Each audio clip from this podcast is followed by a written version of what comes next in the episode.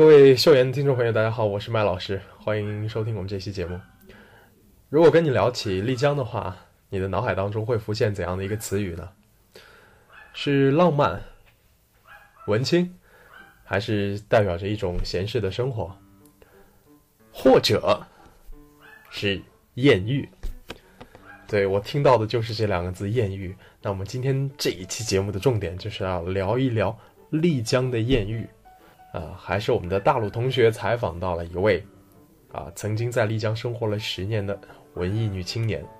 她对那里的一切、丽江的一切都非常非常的熟悉。同时，因为自己工作的关系，她也接触到了非常非常多的明星。当然，我们这期节目呢，也会爆料出许多明星的八卦，大家从来没有听到过的。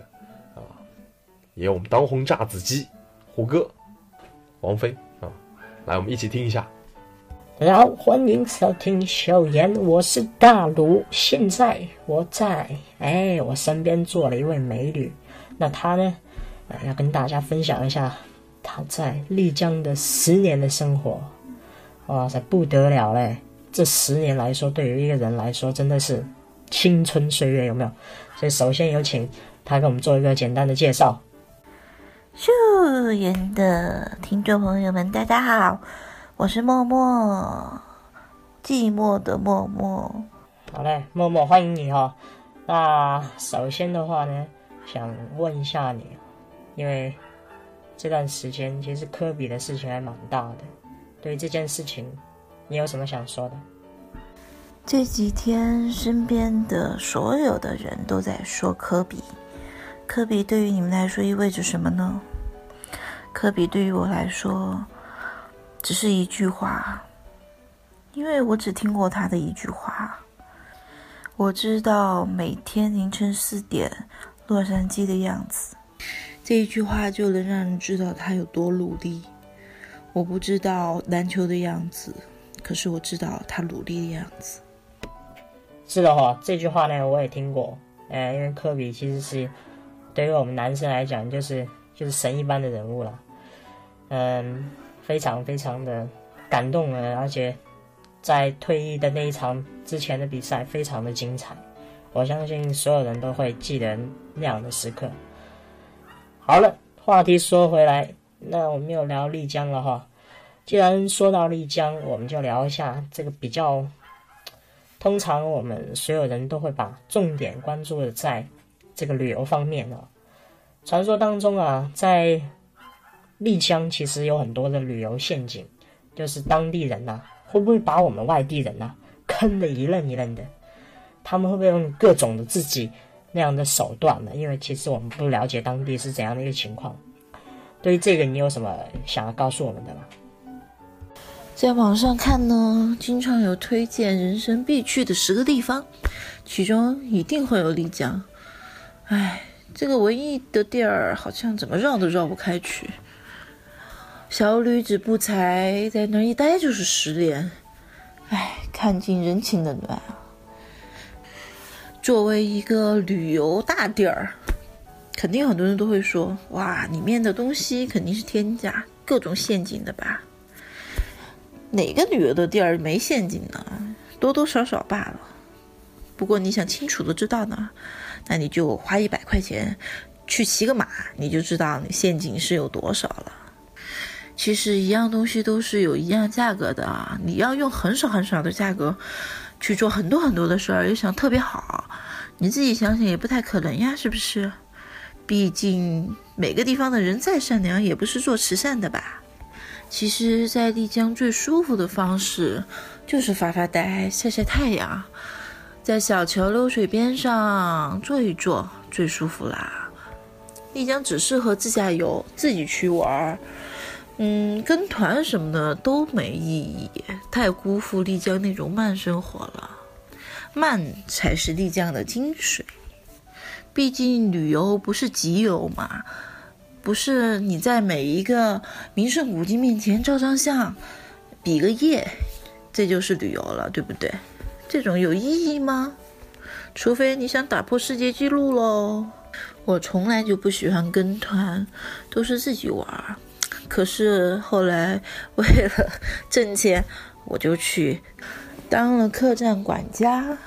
就是你们来我客栈住，我给你特便宜，或者不收理房费，就是骗你去二次消费喽。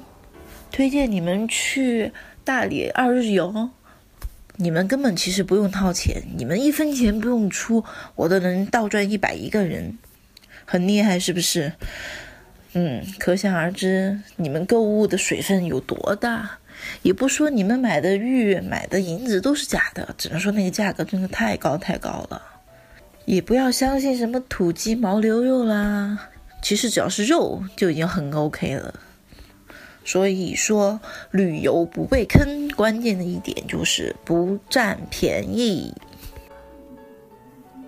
那么我其实还我还蛮好奇的，就是你是怎样一种情况下会？就是很冲动啊！我不知道你是怎样的一个机缘巧合哈，会来到丽江这个地方，然后决定要在这里 settle down 十年啊，十年的时间其实还真的算不长不短的，说实话哈。嗯，第一次去到丽江，我就是自己买了一张火车票就过去了，当时好像也不懂什么攻略啊什么的，随遇而安嘛。属于自己的，你能遇到，遇到了以后就是好的呀。不管他的是好的坏的，遇见了就是自己的，对不对？这就是自己的旅游嘛，何必一定要和别人的方式一样呢？不过呢，没有做攻略还是挺吃亏的，因为我去的丽江古镇，我就在古镇里面住着，我不知道有束河呀，我也不知道有白沙呀。我没想过去其他地方，然后雪山，嗯，看一看，远远的看一看就好啦。泸沽湖呢是最后去的，唉，一去就改变了自己的命运。当时自己刚刚大学毕业，完全没有钱，一个人就在古城的青旅里面住了大半个月吧，天天就跟着吃搭伙饭，然后。古城里面瞎逛呗，反正谁都不认识我，我也不认识谁，哪哪都不知道，就享受那种慢生活，发发呆，晒晒太阳，喝喝茶，哇塞，日子过得可可舒服可快了。二十块钱的床位，五块钱的搭伙饭，可想而知，一天也花不了什么钱。那个没有智能手机的岁月，其实还是蛮舒服的耶。每天晚上一大群人，不分国籍，不分男女，没有文化限制，天天都在吹牛逼，唉，天南地北的特舒服。可能那个时候吸引我的就是丽江的阳光吧，没有那么多景点美食，我觉得那的阳光就很舒服了。这个重点的问题就是，哎，丽江。在我们所有人的印象当中，它是个艳遇之都，感觉在那里哈都可以找到艳遇或者一夜情，而现实情况是这样吗？或者它其实只是当地的一种营销手段，来吸引游客去到啊那里玩耍啊？这个大家都懂的啦，成年人嘛。哎，话不能这样讲哈，听我们节目还是有未成年的哦。啊，成年人嘛，是不是？艳遇肯定是有的啦，哪个城市里面没有啊？只是丽江说的风情一点叫艳遇，大城市里面就说一夜情。可为什么封它为艳遇之都呢？我在想，应该是那个地方太美了，营造的氛围又很浪漫，大家去旅游谁都不认识谁，心态更放得更开一点吧。这样子的话，更容易遇到自己喜欢的。而且一说艳遇之都，就好像给大家一个心理暗示一样，我来到这儿了，我真的不艳遇一个，好像不划算一样。所以大家的心都放得特别开，眼睛都贼亮这样的，使劲往异性身上瞄，各种小雷达扑哧扑哧的在那，成功率当然要比大城市高一些喽。这个确实是真的，因为我身边就有好多。哇，这样子听上去好像还真的是蛮想去的嘞。但是等一下，我想问，那你在丽丽江肯定有艳遇咯？好吧，我承认我也有。其实艳遇最容易的地方不是酒吧，而是在旅游的路上。丽江的周边有特别特别多美的景点，可是路途太遥远，很偏僻，一般都是跟散团去，一日游、两日游、四日游。这个路上呢，导游几乎都是野导，当地的一些男生小孩来做导游。那种导游啊，哇塞，能说会道，眉来眼去的，一个团一个艳遇，标配啦。当时我那个团的导游就各种对我使招嘛，可我愣是没接招，唉，恋上了其他团的导游，真是个错误的开始啊！让我在丽江这一待就十年，唉，青春都没啦，葬送啦。我记得很早之前的话，如果说丽江是如何火起来的话，很多人都会觉得说啊，呃，好像最开始是老外在那里玩比较开心，然后慢慢好像从一九九九年、两千年这段时间，丽江申请文化遗址好像申请成功，然后慢慢慢慢进行他们的商业宣传，然后这种慢慢的这种商业宣传之后呢，啊，许多小资啊、文艺青年慢慢就涌进了这个啊丽江这座城市。所以在丽江生活十年的你，你觉得十年前的丽江和现在丽江有什么样的变化？你是更喜欢十年前的还是现在的？呃，那同时，啊、这样的变化带来了什么？可以告诉我们一下吗？十年前的丽江比现在好玩多了去了，那个时候的酒吧还可以对歌呢。我在这边唱，对面又在唱，每唱完一句我就说压手压手压压手，然后河的两边各种对歌，多好玩呀！现在呢，全变成慢摇吧了。哎呀，好歹有一个演绎吧，稍微的保留下来。不过都现在开始唱二人转了，哇塞，可想而知有多无聊啊！以前的酒吧没有那么商业嘛，然后就很多本地的民族小孩儿，然后在那儿唱歌跳舞，哇，倍儿帅。现在呢，不知是不是要考证儿了？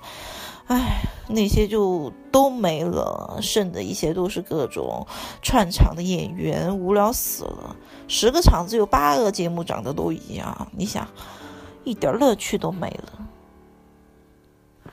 那个时候的丽江古城真的商业化没有这么严重，好多民族的东西、手工的东西都在卖。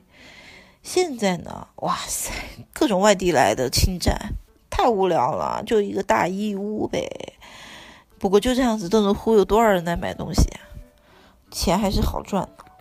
在丽江有二十三个民族，嗯，纳西族是最大的一个。好多外地来的女孩都不太喜欢这些少数民族的男孩，就说他们很脏啊、很黑啊什么的。哎，可能个人原因吧。我觉得其实那些民族小孩也挺帅的呀，他们的轮廓特别好，全部都是高鼻梁、大眼睛、深轮廓。我觉得比小白脸强多了呀。个人意见，个人意见的啊，谁叫我倍儿喜欢藏族小伙呢？他们可是天生自带六块腹肌的种啊！哦，对了，现在的丽江比以前好的在哪儿呢？就是饮食更多元化了。丽江在这落居的各世界各国的人都有，所以世界各国的吃的都有，这个是比较好的，大融合嘛。你想吃什么地方的菜，中国每个地儿的菜，然后全世界每个地儿的菜都有，这个还比较好。想吃什么都有，而且它还比较正宗，因为都是当地的人来做。好不容易盼到有了星巴克、麦当劳、必胜客、肯德基啊，其实 这个对于我们老丽江来说还是挺棒的。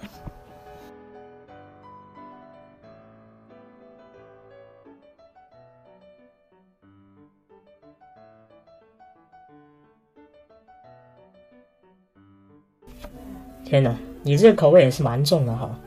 那其实我还另外好奇一点的就是，在丽江有没有一些比较传奇的人物啊，或者说奇葩的一些故事之类的东西，可以跟我们讲一下吗？丽江的奇葩传说，嗯，泸沽湖的算吗？算，泸沽湖不现在属于丽江吗？哎呦，我这废话说的，泸沽湖有个什么很牛逼的呢？那边有一个走婚王子，走婚知道吧？大家，嗯，你们厉害。那个走婚王子自称呢，睡了五千多女的，哇，牛逼对不对？五千个可能真的 有一点夸张了，不过旅游发展这十多年，三百六十五天，三天一个，那肯定是有的。我觉得，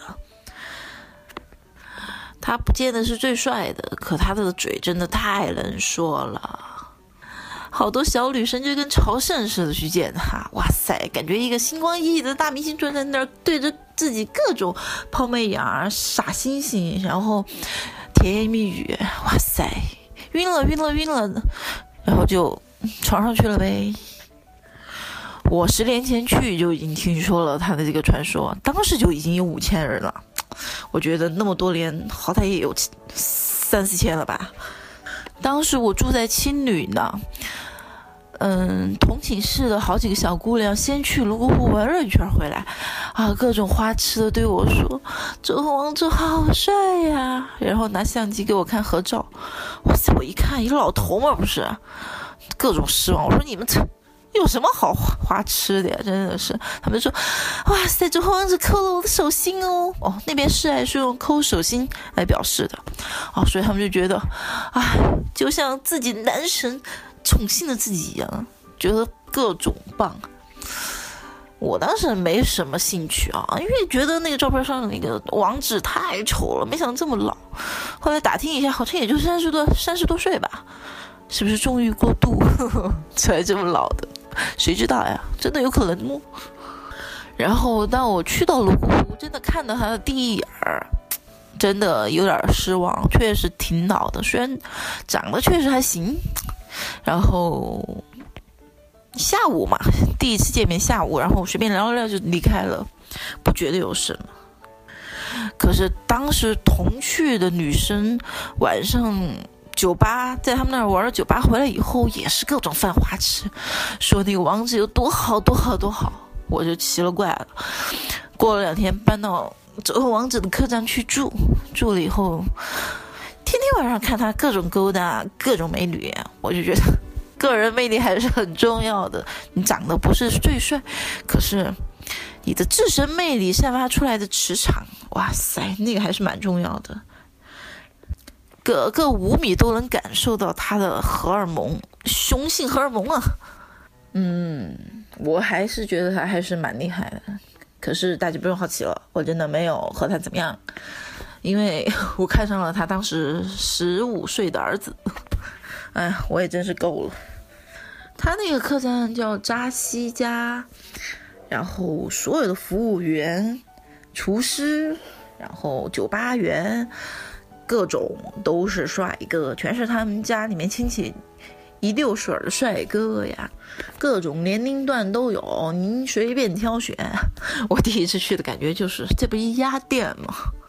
而且不用给钱，素质好啊，能说会道，能唱能跳，而且他们每个人都有传奇哦，自己名下的粉丝一大溜，而且还是送车、送房、送客栈，各种就环球旅行的粉丝哦，厉害吧？其貌不扬的，真的，白天出去玩，每人一台越野车呀。在泸沽湖那种穷乡僻壤啊，这得多牛逼呀！所以从那儿完了回来以后，我就给身边各种姐妹儿宣称：去泸沽湖，去泸沽湖吧，那有你想要的各种猛男啊！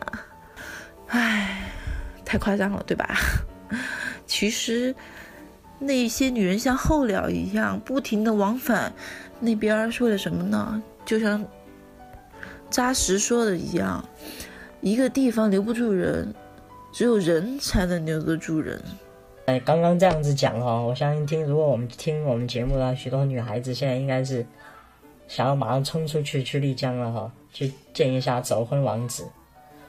但是刚刚说的这个走婚，呃，我想跟大家解释一下哈，走婚的话，那其实是当地摩梭人的一种婚姻制度啊。这种制度的话，就是呃，男生跟女生之间，他们白天其实是很少会单独相处的，只会在晚上啊聚会的时候，大家会通过唱歌和跳舞的形式来表达自己的心意。那如果说这个男孩子哈对这个女孩子也非常喜欢的话哈，他们会在白天约好这个女生之后，半夜时分，男子骑马到女子的这个家中，他不可以走正门哦，他必须要是翻窗户进到女孩子的闺房，然后呢，接下来发生的事情，当然就是那个啦。之后哈，之后两个人就是在约会，那不可以有外人来打扰。在天亮时分呢，必须要离开，因为不可以让对方的家长看到。那这样的话就会被视为无礼。这种走婚的形式是普遍存在于啊云南和四川的这种少数民族摩梭人的习俗当中。啊，因为他们是母系社会，所以跟我们的这种还是有点区别的。听上去还蛮好奇的啊。那我也有一点点的这种，怎么说？哇塞，这个真的是，这个真的是对于男人来讲，真的是非常非常开心的一件事情哦。那，嗯，说完这个摩梭人哈，如果大家还有一些想要了解的话，可以百度一下啊。因为我知道跟你工作的关系，可能你会遇到一些明星。那你在呃跟他们相处过程当中，有没有很多一些八卦啊？你知道我们八卦之火正在熊熊燃烧。呃，还有一些有趣好玩的事情，呃，有没有遇到一些奇怪的粉丝之类的？数量确实挺多的，各种大大小小的。最大的味儿应该是艾薇儿吧，菲姐当然了，来了这么多回是吧？其实我觉得最好玩的一次是在幕府门口遇见的凤姐，对，四川很著名的凤姐哈。好玩的是什么呢？她这个年纪，男朋友应该也不小吧？可是当时她挽的那男的也就二十吧，而且绝对不是她儿子，因为凤姐脸上那个羞涩感，绝对就是恋爱中的少女啊！哇塞！所以我觉得这真的是特好玩的，那男挺帅的。嗯，凤姐粉丝千万别来人肉我啊！嗯，再说一个大家应该很感兴趣的明星，现在的当红炸子鸡胡歌。当时他们在香格里拉拍电视剧呢，然后也来丽江取景。因为朋友是圈类的，我就和他们去看一看喽。为什么一定想看胡歌呢？因为我觉得我很想看看他那个整容后的脸到底什么情况嘛。屁颠儿屁颠儿的去了酒吧，和他们喝了酒，然后合了影，哎，还是挺帅的，虽然整了容，而且感觉好高呀，在我面前跟个巨人似的，那个脚也特别大，跟个船似的。然后觉得胡歌特别好的是什么呢？当时已经喝的真的是喝高了，喝大了，醉的不行了，他都能主动的踉踉跄跄的。去把单买了，我觉得这点挺牛逼的，特别好，酒品特别好，也不多话，然后也不杀疯，自己醉了自己倒头就睡，我觉得这挺好。当时还有小粉丝让他签名，然后他特别调皮，他签名签了个郭富城，气死那小女孩。然后也和一些明星做过朋友，在一起待过一段时间啊，真的是朋友啊。待过一段时间是工作工作啊，嗯，其实和他们在一起感觉还是挺累的，觉得他们特不容易，因为在外界的时候，他们都特别特别的自律，对自己的各种言行都挺上心的，我觉得好累啊，不适合我这种人性格啊。比如说，就和他们出去吃吃东西吧。就那种路边小摊儿，他们都能做到特别的爱干净，然后自己吃的东西肯定不会丢到地上，全部放在桌上，然后吃了以后打包收拾干净。哦，真的就差自己去洗碗了。我觉得这点真的是好厉害，他们这种对自己严要求的，可能不是每个人，但他们那种明星还是挺不容易的。我觉得出门虽然说伪装吧，走哪儿去还是被人认得出来。然后现在的粉丝些都挺觉得自己挺牛逼的，看见人就是说抓着过来给我照相啊！你不照相，嘿，你耍什么大牌呀？抓着不撒手的都。我觉得，别说是明星啊，任何一个人都很烦这种事儿吧？哪有你直接抓着我拽着我照相的，然后一副理所应当的样子呀？然后别人不愿意了，您就说别人耍大牌，我觉得这个真的有点过分了。所以经常和他们出去玩儿，哎呀我。动不动就要充当保镖这个事儿，我也挺郁闷的，不愿意和他们去人多的地儿。在丽江，我也把自己的梦圆了，看到了我最喜欢的妹姐王菲阿姨。嗯，真的不止合照哦，不止签名哦。我也一起吃饭哦！啊，气死你们，气死你们，气死你们！哎，好啦，嗯，真的待了十年，见过他那一次，觉得还是值了吧。他人也挺好的。哎，我们就年轻不懂事儿，签名找 找他签名给红色笔，然后他助理说：“哎，红色不好。”我当时愣了一下，嗯，不好吗？这颜色不挺漂亮的吗？后来才知道红色写的都是屎。我操，自己真是够白痴的。哎，菲姐，我对不起你啊。对了，签名这个事儿，杨丽萍也挺是厉害的。我也是拿了三种颜色给他选，他都说：“哎，这三种颜色我都不喜欢，不愿意签。”这个好吧，我也就只能好了吧。大家如果也想去，其实我们倒不是说要追星啊怎样，但是我们作为人来讲，其实或多或少有喜欢的这种明星啊。我觉得你真的是太让人羡慕了，遇到这么多的明星大腕跟你一起喝酒吃饭，那可不可以告诉我们一下，在？丽江，哪个地方是他们经常出没的地方？我们非常容易遇见他们。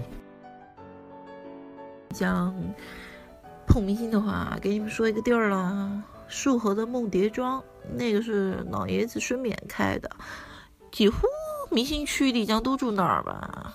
所以说，嗯哼，大家懂的。嘿，欢迎回来！刚听完大鲁跟我们。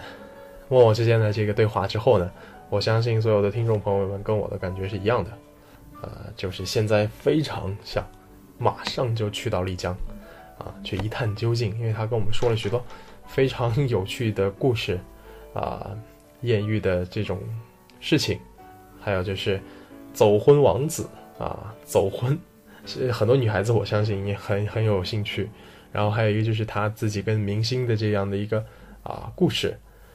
我觉得普通人来讲的话，都非常非常的羡慕，因为他跟胡歌喝过酒，跟菲姐吃过饭，然后找杨丽萍签名的时候给人三支笔，然后人家都不喜欢。这种这种经历对于我们平常人来说实在是太妙了，嗯。然后我相信丽江很多有趣的事情是源于他们的一种生活态度。啊，当地人那么闲适的一种生活方式，让所有的人都想去到那里，暂时的离开熟悉的环境，去感受当地人的生活和文化。呃，这个才是我们旅行的意义，就是暂时的放下手中的一切，去感受生活，体验生活。非常感谢我们所有的朋友来听我们的节目，这期节目也跟大家先分享到这里。我们下期节目再见，同时欢迎我们所有的听众朋友来订阅我们的微信公众号“秀言 S H O W”，语言言就是语言的言。同时也欢迎大家加入我们的 QQ 群，QQ 群将在我们的节目下方有所显示。我们这期节目就跟大家聊到这里，下期再见。